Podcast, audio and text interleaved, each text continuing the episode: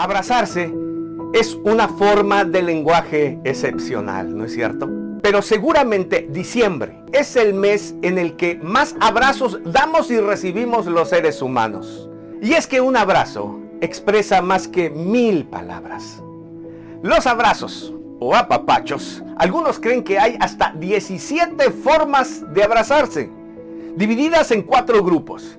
Están los abrazos de amistad, los abrazos de amor, los abrazos de apoyo y los abrazos formales. Recientemente, un artículo publicado por la revista Psychology Today reveló algo muy interesante, que cuando nos damos un abrazo, en nuestro cerebro se libera una cantidad importante de la hormona oxitocina, que es conocida como la hormona de la fidelidad y la felicidad.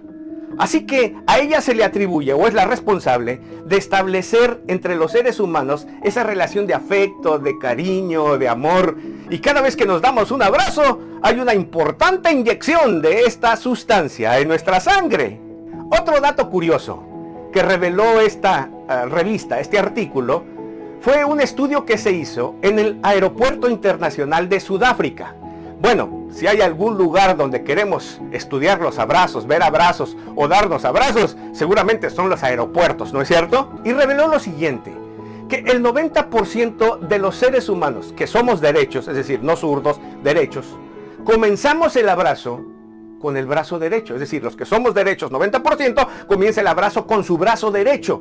Y tú dices, ¿qué desgracia tiene esto? Bueno, lo curioso fue esto ellos encontraron que cuando el abrazo encerraba una emoción profunda o era acompañado de una emoción muy profunda, como el despedir a un ser querido en el aeropuerto o el recibir a un ser querido que por mucho tiempo no se ha visto, curiosamente el abrazo comenzaba con el brazo izquierdo, no con el derecho, con el izquierdo.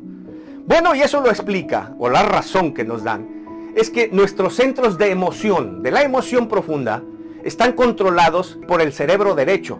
El derecho controla al izquierdo y el izquierdo al derecho, es al revés. Así que cuando el abrazo comenzaba o comienza con el brazo izquierdo, revela que hay una emoción profunda controlada por el cerebro derecho.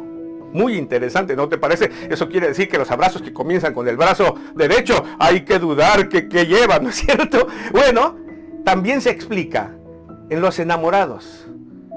¿Ha notado que cuando se dan un beso... No te pierdas aquí mismo el próximo capítulo de la serie Abrázame.